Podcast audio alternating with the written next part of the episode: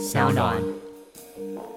譬如说，你现在你有防晒产品，假设它是 SPF 三十，嗯，然后你的粉底液是 SPF 十五，请问一下，你现在防晒的能力最主要是来自于哪个产品？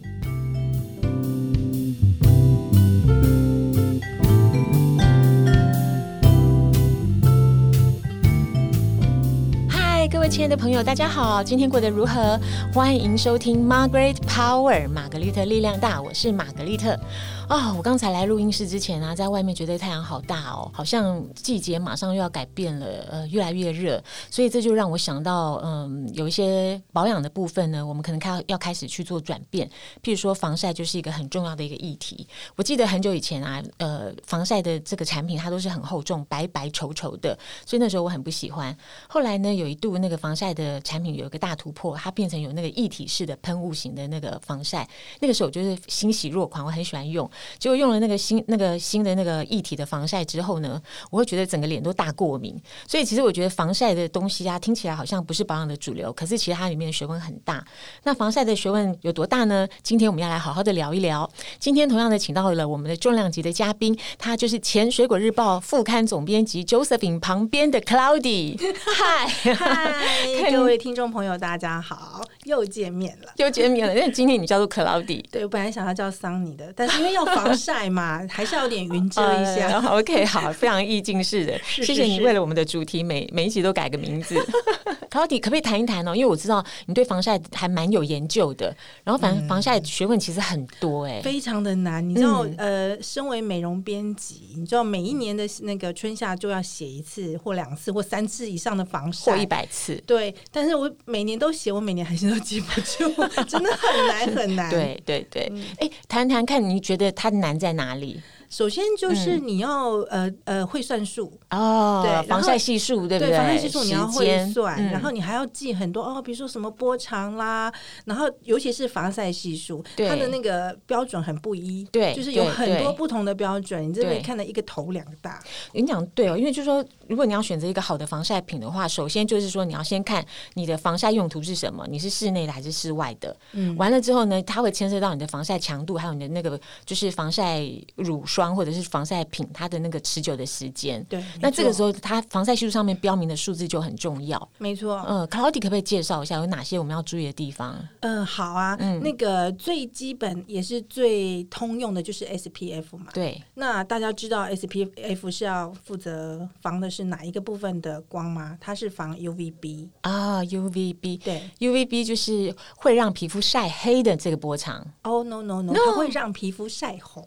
哦，晒红。对，OK，然后呢，嗯因为大家知道说那个太阳那个紫外线的波长，我们可以分为从短到长，可以分 UVC、嗯 UVB，、嗯然后 UVA two 跟 UVA one。啊，那我们先稍微讲一下那个紫外线的这些波长。好啊 UVC 的话，因为它能量很强，它很短，嗯然后它的那个穿透力比较低，因为它嗯波长比较短，嗯所以呢，它在那个大气层的时候就被挡住了，比较不会呃到达地面。嗯，但是因为现在那个空气污染严重啊，臭氧层破洞，所以它还是会有一点点的机会会到达地面。嗯那 UVB 呢，它是波长在两百八到三百二之嗯间，它到达地面的辐射量大概五趴。哦，那但是好像还好。对，但是嗯它可以穿透我们的表皮，它是嗯到不了真皮层，可是它会到表皮。啊，OK，所以呢，你如果晒了太多 UVB 的话，你就会晒红，嗯然后会晒伤。嗯那晒伤以后呢，等它好了，它就会变暗沉，哦，所以它其实是晒红。再来就要讲 UVA 嗯。龙，嗯。那 UVA 现在大家会把它分成两个部分，一个是比较短波的 UVA two，嗯，再来就是比较长波的 UVA one。那这两个呢，呃，UVA two 呢，它到地表的话大概只有二十趴，嗯但是它就比 UVB 还厉害，它会穿透玻璃，它也会穿透你的衣服，哦，OK，所以它会到达你的表皮层，嗯哼嗯哼，你就会晒红、晒黑。然后你就会有一些老化的斑点出现，那肌肤也会比较不透明，那我们最主要说，因为 C 好像因为会被很多臭氧所抵挡嘛。会，被云给抵挡。抵。挡云给抵挡，所以其实是重点是要防 A 跟 B。那以前呢，以前的比较早期一点的防晒品都防的是 B，它就让你不会晒伤、晒伤、晒红、晒晒伤、晒红。可是后来就发现说，其实对皮肤杀伤力最大的是 A，对。因为它除了会让你就是老老化之外，因为它的那个就是呃 UVA 啊，它对我们的伤害其实是比较慢一点的，可是它是比较严重的。它是温水煮青蛙，对 温水煮青蛙型的，就是说，也就是说，在譬如说阴天的时候，你可能觉得说啊，因为今天呃不是晴天，呃是阴天，所以你好像觉得说其实没关系，你可以不要做防晒。这时候就大错特错，因为这时候呢，UVA 它就会悄悄来到你身边。然后我们知道那个像皮肤癌的形成啊，它其实就是大部分是 UVA 的作用。那个 最大的大杀手，你最不会，你最不会发现，但是它最伤害最大是 UVA one 啊。你知道它有七十五趴会到达地面，而且它因为波长很长，所以它会穿透玻璃，也会穿透衣服，而且它是直接到真皮层。刚才我们讲到的 UVA two，它只到表皮层嘛，对，现在是直接晒到你的真皮层，所以你每次这边说啊，我要增加什么胶原胶原蛋白，让它不要变老啊，可是其实都被 UVA one 破坏，破坏，所以你照到太多 UVA one，你就会发炎，然后你就会变老。所以那个皱纹黑斑都是因为 UVA one 来的。所以就是说，如果你一直用抗老的产品，或者是用保湿的产品，你自以为说你这样的话，你那个老的会比较慢，但是你没有做防晒，那这一切也都白搭。没错，你就是白做。所以说那种光老化其实就是 UVA one UVA one 它所造成的。那我在买产品产品的时候，我怎么知道说这个产品它防的是什么呢？所以我们刚刚讲到啦，那个 SPF 就是主要是防 UVB 嘛，嗯，那 UVA 呢就让人人家很头痛，嗯嗯嗯，因为其实到现在全世界都没有一个统一的标准，嗯，所以啊，我们比较常看到是 PA 嘛，嗯，对，PA，那 PA 它是日本的标准，对啊，日本的标准 PA，SPF 比较是欧欧美的，对对，那那个然后你看，如果欧洲的品牌啊，有时候你会看到 PPD，对。或者是一个 UVA，然后上面再画一圈。然后如果你买的是英国的品牌，你就会看到那个 UVA 啊，一个圆圈，然后上面写 UVA，然后会有一颗星、两颗星、三颗星、四颗星、五颗星的标示。那这个这个真的太复杂了。但是我们可以从最常见的来介绍。OK，其实最常见的话就是 SPF 还有 PA 这两种数值，没错，好，对不对？嗯，我通常就是比较会选择 SPF 的，是因为我自己喜欢欧美的国家的产品，因为我觉得欧美人他们很喜欢晒太阳，所以我好像直觉上就是比较会选择。但是这是我个人的习惯啊，因为其实 SPF 现在是这是全世界统一了，嗯，对，所以已经没有再分说欧美或日系啊，对，因为它就是看 UVB，它就是比较 popular 的这个这个。那我觉得 SPF 我看到的那个它的数值啊，差不多呃，一般比较低一点就是 SPF 十五。十五开始起跳，跳跳跳跳跳，跳到最高的话，差不多四十九、五十。现在最高最高就是因为有规定不能无上限嘛，所以最高就是五十，然后上面会一个加，就是五十以上它就不标示。OK，哎，我跟你讲，我前阵去巴厘岛，他有 SP SPF 九十九的，他们的国家 可以标到那么高啊？就是九万九千九百九十九好了，对，永远九九九，对，就是我觉得基本上来讲的话，我们在一般的药房里面不会看到数字那么高的，我们顶多看到五十 Plus。对，差不多是这样。那 SPF 呢？因为它跟那个我们的就是防晒的那个能力是有关系的哦。其实有一个公式可以去计算，到底 SPF 十五跟 SPF 五十，或者是 SPF 九十九吗？SPF 五十哦，十五到五十之间，它的那个防晒强度大概是多少？其实中有一个公式，就是 SPF 啊，你把它当成 N。就是说，在那个分母的部分是 n，分子的部分是 n 减一。也就是说，举例 SPF 十五的话呢，分母就是十五，分子是十四，这样算起来的话是百分之九十三。好，百分之九十三的意思就是说，它帮你抵挡那个太阳光的那个呃强度呢，它是抵挡了百分之九十三。嗯，那我再举一个例子哦，如果我们看那个最高的那个呃最最高的这个数值是 SPF 五十好了，对，套到这个公式里面的话，分母就是五十。好，然后我们的分子是四十九，除下来之后它是百分之九十八，对，九十八，百分之九十八。那我还我还更啰嗦啊！我想说，如果有一天我有一个 SPF 一百的，你要算下来是多少？我觉得如果有一百的那个产品会被抓，没关系，我们先管它抓不抓。嗯，所以呢，就是一百分之九十九吧，对不对？算下它就是，即便是 SPF 一百，也只有百分之九十九的防御力。对，没错。好，所以你看嘛，然后这 SPF。呃十五跟 SPF 五十，其实中间它的那个呃阳光抵挡的能力啊，SPF 它是百分之九十三，SPF 五十的话是百分之九十八，其实两两相减只差了百分之五而已。可是呢，SPF 五十的防晒品呢，它里面掺杂的这个呃物理性的防防晒跟化学性的防晒成分就会比较强跟比较浓，那它对皮肤的那个伤害就比较重，而且可能会比较油一点，会比较厚重，比较厚重一点。对，所以其实我觉得这个从十五到五十之间，它其实有很多选择性的弹性。诶，譬如说呢，像如果有个人啊，他就是很喜欢运动，他每就是呃他。很喜欢跑步，他天天要在外外面练马拉松，或者他喜欢冲浪的话，这时候呢，就是一定要选 SPF 五十，对，一定要选 P SPF 五十，这个抵挡才够嘛。没错。可是如果是一个上班族，他只是坐在那个，他只是在天天在办公室里面，他只是坐在那个呃窗户旁边而已。那三十就差不多可以啦。我觉得三十三十已经很不错啦，甚至于如果是我的话，我可能只选十五，因为他坐窗边嘛，给他多一点，一边十五一边三十，对不对？结果他变黑白人。然后呢，呃，但是有的有些上班族他。其实也不一定会坐在窗边，他其实每天碰到阳光的时间只有他上班的那段时间而已。下班六点之后，其实也没有什么阳光。像这样子，呃，就是如果你的作息是这样的话，我是觉得一般只要用 SPF 十五的就可以了。对，好，那如果偶尔你，譬如说你去郊游啊，或者是星期六日你去踏青等等的，就再换高一点，你换高一点，只要这样就可以了。对，嗯。但还有一点要提醒，就是说，你如果说要去玩水啦，或是你去郊游，你可能会流汗的话，你可能要特别注意一下。要再注意一下，它会不会防水？我觉得这也蛮重要，因为如果它不防水，你一流汗就会冲掉，所以其实你就变要一直补擦，或者是说它可能没有办法达到它标示的那个 SPF 的效果。那譬如说像这样子的话，我们要去看它什么样的标示啊？哦，如果它会防水的话，通常会有那个抗水性的标示嘛。现在就只有两种，嗯，如果它有标那个 water resistant，嗯哼，就表示说呢，它可以就是撑个四十分钟。啊，那如果它有标那种非常抗水性，very water resistant，八十分钟，OK，对，所以呢，你就是要注意一下。那如果你呃，自己不想看，对不对？嗯。而且因为其实那个防晒真的蛮复杂，因为还有牵扯到剂型的问题，有的是水包油，有的是油包水。对。那水包油可能比较清爽，可它比较容易流失。嗯。那油包水它就是可能会稍微厚重点，但是会比较防水。嗯。你也可以把你你要知呃知道自己的防晒到底会不会防水的话，你就把它擦在你的手上，然后让它干了以后，你自己拿拿那个喷那个，你是用水去喷它。啊。如果它上面会凝结的是水珠的话，那它就是会防水，OK，因为它有油嘛。对，但如果它没有办法凝结水珠，但然后渐渐的你的防晒就开始自己溶解，自己溶，自己卸妆，对自己卸妆，那它可能就不防水。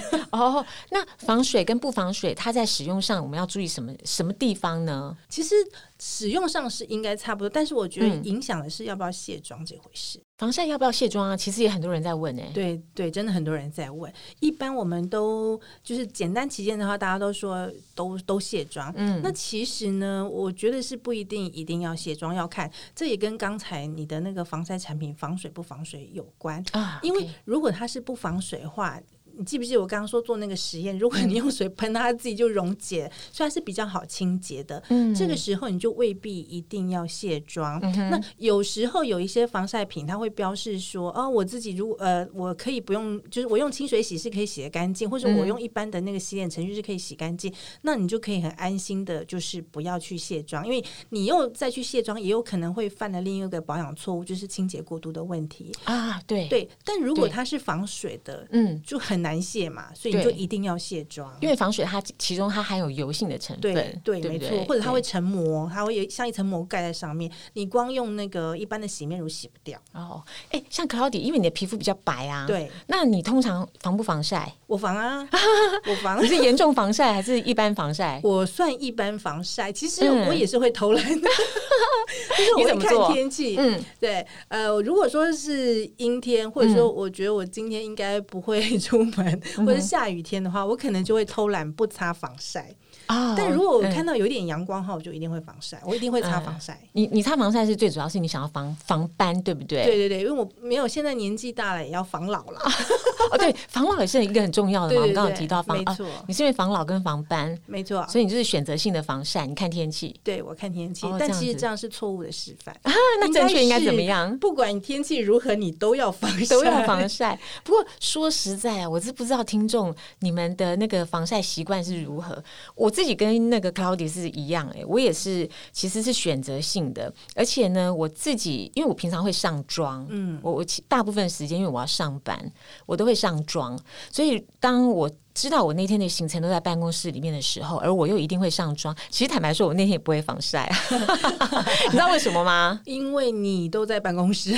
对，一个是因为我都在办公室里面，然后另外一个就是说我们在那个化妆的时候啊，粉底液里面其实它有防晒成分，对，它有一点点的防晒成分。对，可是呢，其实。呃，粉底液啊，或者是化妆品里面的防晒，防晒其实是不够的，它是不够的，对，它是不够。所以其实，在如果是要真的做好防晒的话，你应该是要在之前还是得要擦防晒产品。是没错，如果你是真的要防晒的话是这样，因为话说回来，就是因为防晒产品里面通常它会有物理性跟化学性，对，没错。那物理性的防晒的成分呢，它大部分都是粉末。对，像二氧化钛，对，二氧化钛它本身就是因为它是一种粉末，所以有时候我们在那个上班族的女性的粉底里面啊，它也会掺有这样的一个成分。对，而且它通常是会在粉底里面，好像是会拿来当做那种收敛的成分。哦，是收敛吗？对，它有收敛的效果。哦，OK，我自己是觉得说，因为它本身是粉体，所以它本身就会有一点那个修饰、修饰肤色，然后让那个光线折射的一个效果。对，因为它会白白的。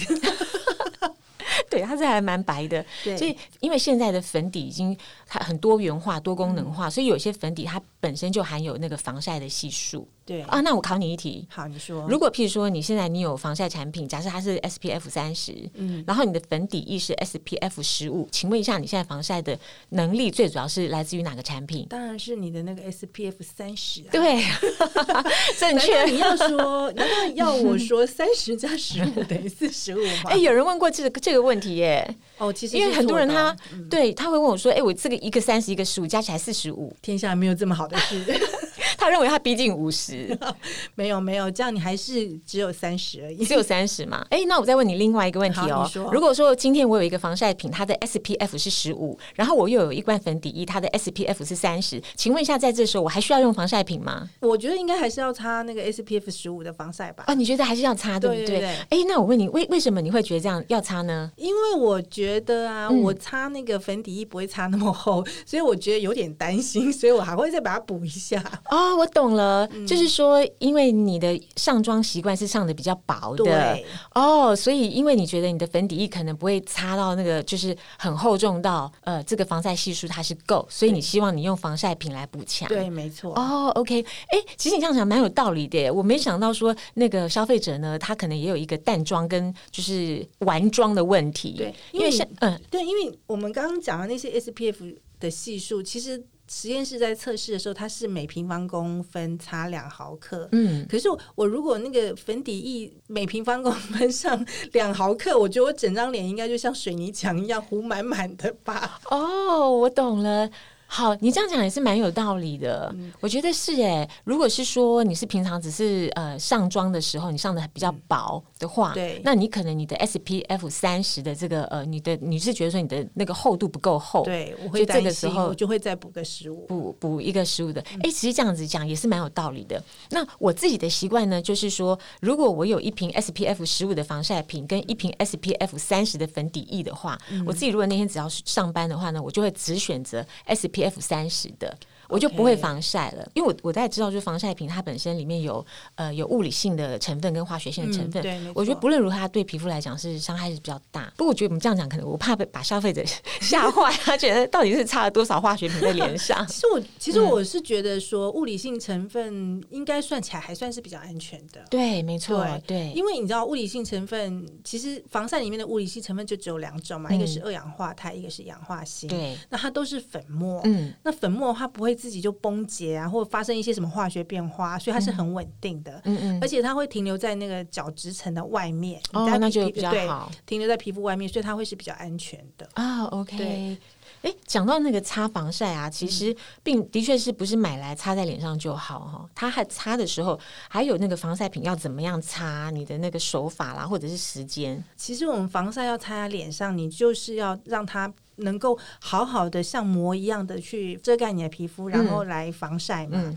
所以呢，我最好的擦法应该是就是像你上粉底一样，就是每一次都很少量，然后慢慢的把它擦上去。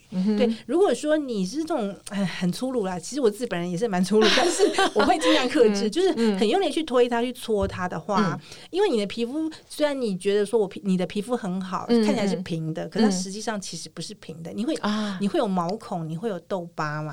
对，所以呢，它有点凹凸不平。那你如果很快擦上去，其实你的那个防晒产品并不能均匀的覆盖在你的皮肤上面。哦，OK，所以那个防晒效果会打折。对，是这样子，没错。然后如果讲到这个均匀不均匀的问题，它还会有牵涉到那个我们要怎么去补擦防晒品。哦，对，对不对？对，没错。这个应该要怎么处理呢？其实补擦当然最好最好的方式还是要就是你用那个呃。不管是化妆棉或或是那个什么卫生纸之类，你你可以拿到的东西，把那个你的流的汗呐擦掉之后，再慢再用你的防晒品慢慢的补擦上去，或者是说，如果你有妆的话，你就用那个有有防晒系数的粉饼啊来补它。我觉得也是一个方式。你有没有听过人家说，就是好像每隔多久时间应该要补一次？哦，以前是说每隔两个小时要补一次。其实我觉得这个也未必要看人啦。嗯哼，因因为其实你如果一直补一直补的话，它最后也会变得很厚啊，那你会不舒服，而且可能对皮肤也太过负担。对对，所以呢，其实就是看你有没有流汗。对，还有就是说，我觉得，嗯，还好，就是说现在啊，大家都可以很接受皮肤比较不用是那么那么白，那么那么透透明，或者那么就是那么白皙。我觉得现在大家的观念都比较可以接受皮肤有一点颜色，对，或者是说有点褐色，有点小麦色，都是蛮漂亮的，对，比较健康的感觉。对，甚至于其实我觉得有个观念我自己很喜欢呢，也就是说，有些人他们脸上有雀斑啊，他们其实也很有自信。哦，对啊。有那个，其实欧美很流行把雀斑露出来，因为很可爱，很可爱。对，雀斑很可爱。然后，其实有些女星她也是有斑的，但是我觉得还是很漂亮。嗯，所以我觉得回过头来讲说，我觉得防晒它是一个很重要的东西。因为刚才 Cloudy 她有提到，就是说，呃，我们要呃，如果要防斑或者是要防老的话，抗老的话，就是防晒是非常重要。对。但是呢，我们总结下来就是说，如果你是为了美白要防晒的话呢，其实我们不用那么歇斯底里。好，我们可以选择 SPF 十五啊。三十就可以。对，那提醒一点，其实呢，防晒产品的防晒，它只它不是你的第一选择，嗯，它应该是你的第二选择。嗯嗯，你的第一选择防晒应该是，比如说戴帽子啊，然后撑伞啊，或者是长袖，因为它才能够真正的比较安全而且有效的防晒。那如果说，哎，因为我真的因为某种各各种原因，比如说我就是要出去那么热，我穿不住啊，对，那我还是得防晒的时候再来借助那个防晒产品，因为不管怎么样，他还是有点负担感的，是没错。对，如果说那 Cloudy 你提到这个啊，还有就是说，有些我们有时候我们觉得那个阳光啊，就是紫外线都是直射从天空中直接照下来，其实没有，它有很多折射的问题。对对，嗯，对啊，比如说你去海，你去水边好了，或者是你去滑雪的时候，虽然是冬天，对不对？但是那个阳那个他们那个阳光直射，然后再反射到你脸上，所以其实那个伤害是是双倍的，是双倍的。然后像我自己，如果是去南部的时候，因为南南部中年就是都那个阳光都很大嘛，呃，我如果是说要防晒的话，我就是呃，除了会戴帽子之外，通常我还会戴口罩，就是我还会戴口罩。如果你是整张脸都包起来，就是整张脸都包起来，我会戴口罩。原因是因为那个地面的防晒啊，其实对中午十二点到两点的时候，地面的那个阳光的折射其实也是很强哎。哎，其实。你这样说起来，我想到我采访过很多女性皮肤科医师，他们也都这样，是不是？对，一出门就把自己包的就紧紧的。对，也就是说，你千万不要误以为你的光线的来源只有来自于我们就是天空中的太阳。对，没错。其实折射的地方有很多，所以如果是说你真的要。很防晒的话，呃，当然第一个就用防晒品，再就是像刚刚 Cloudy 提到的，就是说你还有其他的周边配备，帽子啊、眼镜啊，嗯，好，甚至甚至于阳伞这个药、长袖衣服啊，对这些。但如果你是要走到走上这一步的话，别忘了戴个口罩，否则你全部都你你帽子也戴，然后衣服也穿了，但是你下半脸是黑的，其实这个也是好像有点不太美。不过我觉得我深深的害怕这一集呢，把朋友们吓坏了。最后呢，还是要提醒朋友们，我觉得皮肤健康自然就是很漂亮。那只要是说好好的保护你的皮肤，然后让你的皮肤不要受到刚刚我们提到 U V U V A U V B U V C 的一个呃伤害，然后让皮肤很健康，其实就可以了。今天很高兴大家一起呃，我们一起跟 Cloudy 分享了这个我们的快乐的防晒时光。